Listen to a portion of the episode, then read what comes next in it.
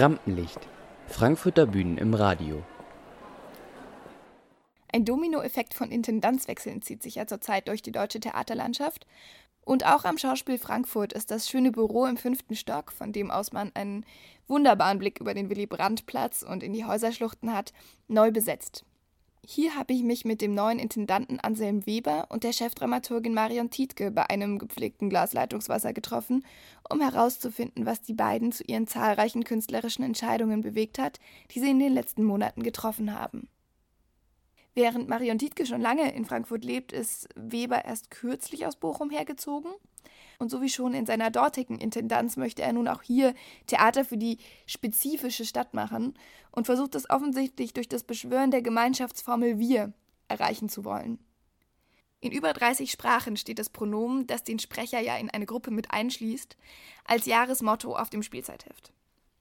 In Frankfurt werden allerdings über 170 Sprachen gesprochen und da fragt man sich natürlich schon, hat sich das Leitungsteam die Stadt überhaupt genau genug angeschaut, für die es da Theater machen will? Welcher Kulturbegriff steht denn hinter dem Konzept und warum gibt es immer noch so wenige Frauen im Ensemble und in der Regie? Das alles habe ich die beiden gefragt und ihr werdet es in diesem leicht gekürzten Zusammenschnitt erfahren. Am Anfang steht die Frage, wie das Theater in den öffentlichen Diskurs eingebunden werden soll und wie sich seine Adressierung an die Stadt Frankfurt am Main eigentlich ausdrückt. Es gibt vier verschiedene Wege darauf als Antwort, ähm, die wir eingeschlagen haben. Der eine Weg ist, mit ähm, wichtigen Institutionen dieser Stadt auch zu kooperieren. Also zum Beispiel mit der Hochschule für Musik und Darstellende Kunst durch das neu gegründete Studiojahr, in dem halt acht junge Schauspielstudierende aus dem dritten Ausbildungsjahr hier vor Ort am Theater spielen und auf der Bühne stehen neben den ja, ähm, schon langjährigen Kollegen und dadurch auch noch viel lernen können. Ähm, dann gibt es die Zusammenarbeit mit dem Musonturm für drei Jahre. Durch, die, ähm, durch den Kontakt mit der internationalen freien Szene wollen wir auch sozusagen dem Stadttheater neue Impulse geben. Und äh, es gibt diese Anbindung mit dem Literaturhaus, wo wir eine Serie entwickeln wollen über drei Jahre, Stimmen einer Stadt wo Autoren, die wir gemeinsam mit dem Literaturhaus bestimmen, eigentlich eine Begegnung haben, Interviews führen, Gespräche führen mit Menschen aus Frankfurt und daraus dann ähm, ein äh, Monodrama entwickeln. Und das waren mal so drei Flöcke in die Stadt mit Institutionen, die wir eingeschlagen haben. Dann ähm, ist es sicherlich so, dass wir auch durch das große bildungskulturelle Projekt All Our Futures in die Stadträume gehen, also das Haus auch verlassen und über drei Jahre lang ähm, ähm, eine Jugendarbeit entwickeln, die im Endeffekt wieder hierhin zurückführt und auf einer, mit einer Produktion auf der großen Bühne enden wird. Das ist auch so ein Herzstück von Anselm Weber. Da würde würd ich sagen, kannst du ja auch gleich noch mal mehr mhm. dazu ausführen, weil das äh, sicherlich auch eine extrem wichtige Arbeit ist, schon sehr, sehr früh das Theater also auch als, als Mittel der Kommunikation, als Austausch ähm, in Stadtteile zu bringen, die, ähm, die vorwiegend aus Jugendlichen bestehen, die vielleicht primär erstmal keinen Zugang zum Theater haben. Welche Stadtteile sind das konkret? Ich habe immer gelesen, es sind drei Stadtteile. Das ist der Osten, der Westen und der Norden okay. so, also man kann sagen, alle außer dem Süden. Also es gibt in jedem Schwerpunkt drei Schulen, wo die Jugendlichen das äh, im Alter ab der fünften Klasse bis zur achten in einer Form von regulärem Unterricht, das quasi nach, der, nach ihrer Zukunft befragt werden. Also sie selber selbstbestimmt, das ist ein ganz entscheidender Moment. Und dann gemeinsam mit Künstlern, die wir ausgewählt haben, das entwickeln. Im ersten Jahr erstmal vor Ort. Im zweiten Jahr werden die dann sich untereinander austauschen und im dritten Jahr kommt das Ganze dann zu uns. Und im Moment arbeiten wir sehr stark daran, dass der HR als Kulturpartner dieses Projekt großflächig begleitet. Aber man muss dazu sagen, und das finde ich eben auch ähm, ganz toll, dass wir zehn Künstler engagieren konnten aus der freien Szene in Frankfurt, die wir in sehr vielen Bewerbungsgesprächen sehr genau ausgesucht haben. Das sind Künstler aus allen Sparten, also Schauspiel, Tanz, Performance. Und ähm, das bedeutet auch, dass hier an der Stelle sozusagen äh, das Schauspiel Frankfurt sich öffnet und zusammen mit den Künstlern aus der freien Szene und den Jugendlichen aus den verschiedenen Stadtteilen etwas gemeinsam entwickelt. Sie haben mal gesagt, dass Kultur etwas ist, das man lernen muss, Herr Weber. Ähm, können Sie das noch mal kurz ausführen? Also sehen Sie das Theater in erster Linie als eine Bildungsanstalt? Naja, ich habe das Verbot, oder der Satz ist immer im Zusammenhang zu sehen mit einer anderen Bemerkung, die ich dann immer mache, dass ich sage, Kultur ist keine Milieufrage. Mhm. Okay. Das heißt, äh, Kultur kann nicht einem umgekehrten Milieu, Kultur kann nicht einer bestimmten, einem bestimmten Milieu vorbehalten sein, sondern wir müssen grundsätzlich in unserer Funktion, in der wir hier stehen, Kultur für jedes Milieu denken erstmal. Und in einem zweiten Punkt habe ich immer darauf hingewiesen, oder weise ich immer darauf hin, dass auch wir oder ich oder jeder unterschiedlich hier, wie er hier auf dem Tisch sitzt, den Kulturbegriff, mit dem er lernt, er lebt, ja auch erlernt hat. Durch seine Eltern, durch die Schule, durchs Umfeld, Tradition, was auch immer. Und wir müssen die Diversität dieses Kulturbegriffs anerkennen und müssen versuchen, in einem gemeinsamen Dialog herauszubekommen, wie ein gemeinsamer Kulturbegriff dann ausschauen könnte. Also wir können nicht voraussetzen, dass es einen Kulturbegriff gibt und den dann lehren, sondern das ist das Produkt einer gemeinsamen Suche. Ja, und im Zusammenhang mit der Ensemblebildung und dem Zusammenwachsen der Mitarbeiterinnen und Mitarbeiter am Haus spricht Weber mir gegenüber dann ganz viel vom sich gemeint fühlen und vom Durchmischen von Gruppen. Und damit komme ich zu einer sehr wesentlichen Frage, denn über allen darstellenden und abbildenden Künsten kreist ja immer die Frage nach der Repräsentation von Menschen. Und wenn ich mir dann dieses Ensemble anschaue und weiß, es soll ein Ensemble für die Stadt Frankfurt sein, dann frage ich mich, wie es zu dieser Auswahl an Spielerinnen und Spielern kam. Denn während in Frankfurt im Jahr 2017 ja über 51 Prozent Menschen mit Migrationshintergrund leben, finden sich im Ensemble des Schauspiels Frankfurt, das 46 Personen fast, nur ein bis zwei Personen, bei denen ich einen Migrationshintergrund jetzt erkennen könnte. Natürlich sind Migration und Integration subtile Faktoren, die sich auch nicht so leicht kategorisieren lassen, das ist ganz klar. Aber zumindest einige Hautfarben, die nicht weiß sind, wären doch wohl zu erwarten, oder?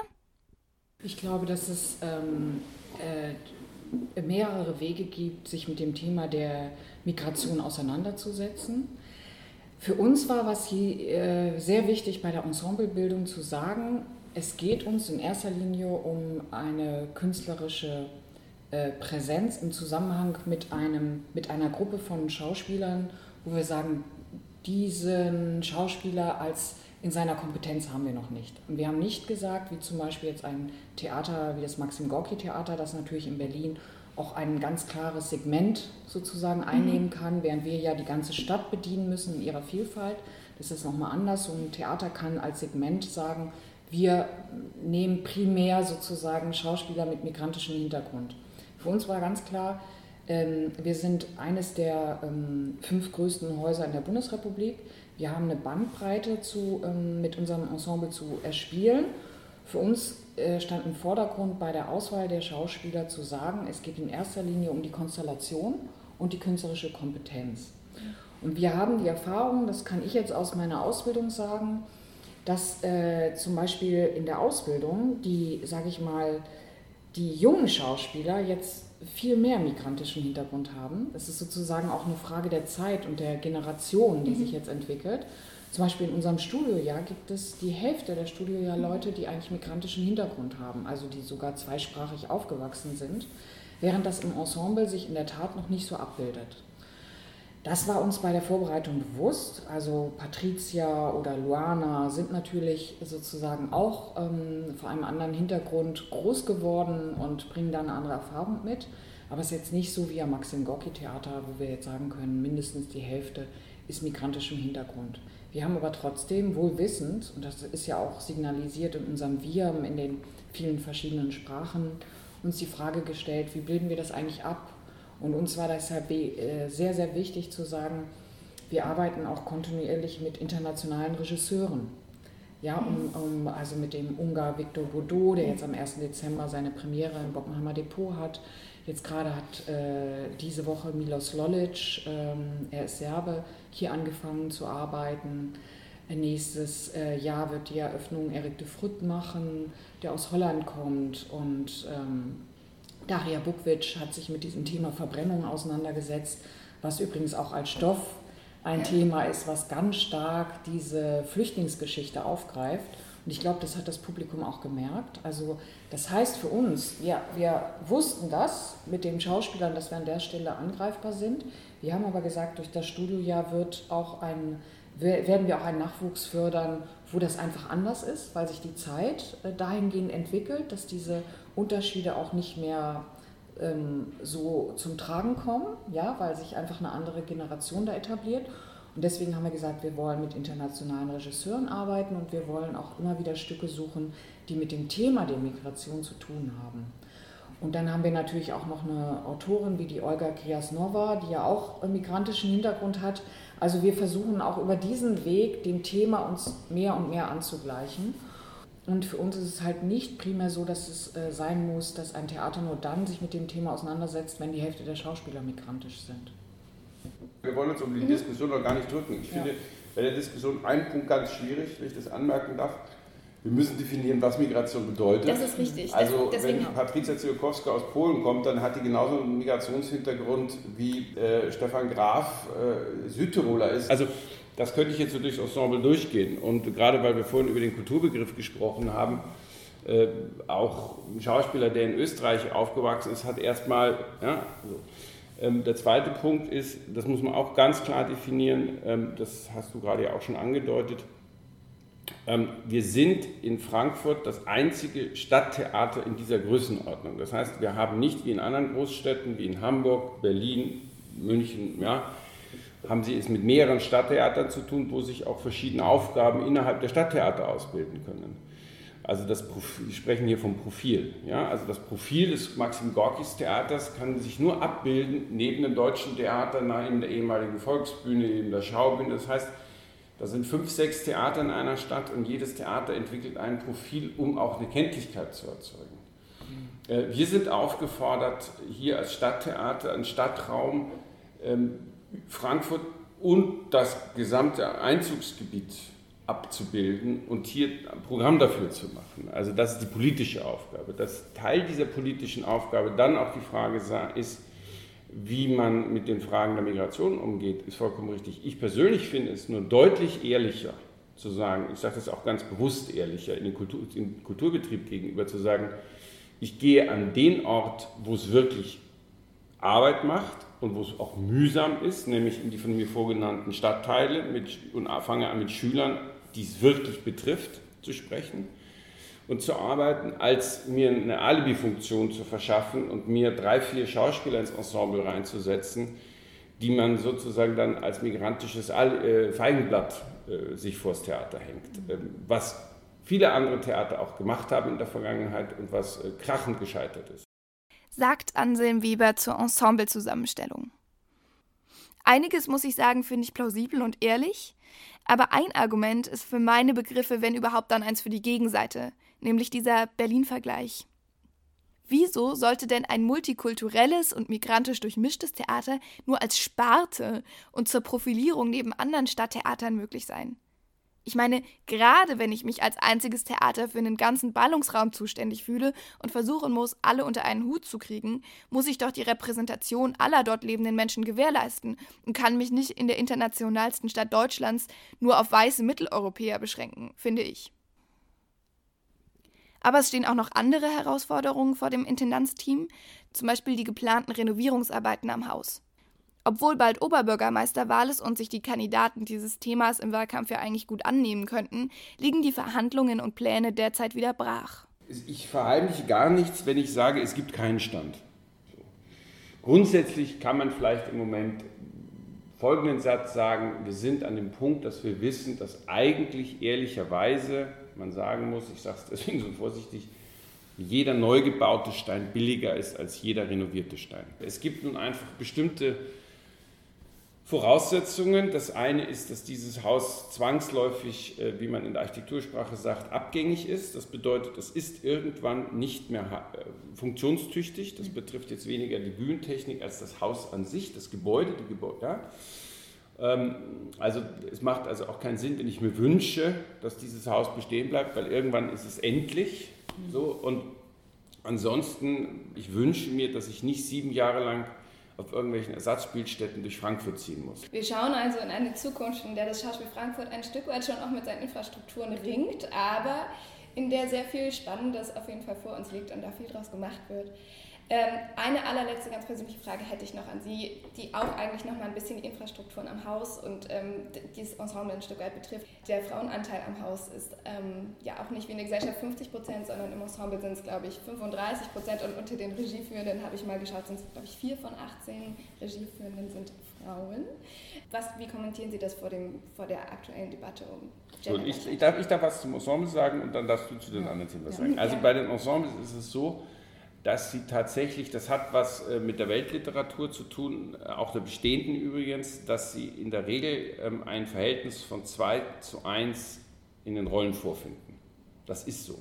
Das heißt, ähm, sie sind aufgestellt, auf, aufgefordert, wenn sie ein Ensemble aufstellen, gehen Sie mal von 30 Festangestellten an, wir sind im Moment etwa bei 28, dann sind es immer 2 zu 1, also es ist zwei Drittel oder zu einem Drittel, ja? also 20 Männer, 10 Frauen. So bilden Sie in der Regel können Sie in der Regel 80 bis 90 Prozent der Stücke, mit denen Sie zu tun haben, abbilden. Das ist ein Prozess, der sich über die Jahrhunderte entwickelt hat. Der zweite Punkt ist, dass ich bei der Besetzung der, Leitungs äh, der Leitungsposition an diesem Haus geradezu ähm, mit Argusaugen geschaut habe, dass ich umgeben bin von lauter Frauen. Also das wenn Sie den, den Prozentsatz, des Leitung, den weiblichen Prozentsatz auf diesem Stock sich anschauen, dann sind die Frauen im Verhältnis, glaube ich, von. Zwei Drittel, ein Drittel. Aber ein Drittel Männer. Mhm. So, und jetzt darfst du was zu den Regisseurinnen sagen. Also ich bin umgeben von lauter klugen Frauen. Das ist toll. Ich, trotzdem würde ich gerne nochmal einhaken, weil dieses Argument habe ich schon häufig gehört. Das heißt ja, in den Klassikern gibt es halt nur Rollen für Männer ja. und so weiter. Sind Nein, das habe ich so nicht gesagt. Nee, aber... Gesagt, ein Drittel, zwei Drittel. Genau, ein Drittel, Kann sich aber auch ändern. Aber genau. Das muss ja nicht so bleiben. Und die Frage ist doch, ähm, ob wir nicht heutzutage künstlerisch an dem Punkt sind, dass man damit kreativer umgehen kann, sodass auch mehr Rollen für Frauen auch in Klassikern geschafft werden. Ja, also, also ich meine, es gibt ja viele Inszenierungen, wo nur Männer spielen, aber es gibt, ich kenne eine einzige Inszenierung, wo nur Frauen zum Beispiel mitspielen, obwohl es ein Klassiker war? Also Sie sind, sind mit, mit Ihrer Leidenschaft ganz bei mir. Auch das haben wir ja versucht. Wir haben mit Jana Schulz hat eine Genderrolle gespielt, also hat ja den Wojciech als Frau mhm. gespielt. Auch da und Abigail auch aus und, Kampf des Negers und der Hunde. Und Abigail auch. Also wir sind durchaus da, versuchen wir auch neue Wege hier in Frankfurt zu gehen.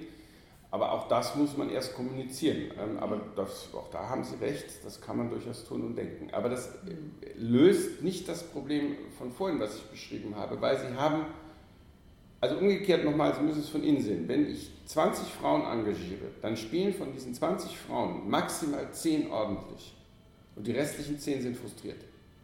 Das ist einfach so, weil die Rollen sind einfach so auf, aufgegeben, wie sie aufgegeben sind. Und dass das, eine, dass das nicht befriedigend ist, das verstehe ich so, aber das werden wir heute Morgen am Tisch hier nicht lösen. Ich weiß, wir müssen alle gemeinsam daran arbeiten, dass wir hier in eine andere Situation kommen.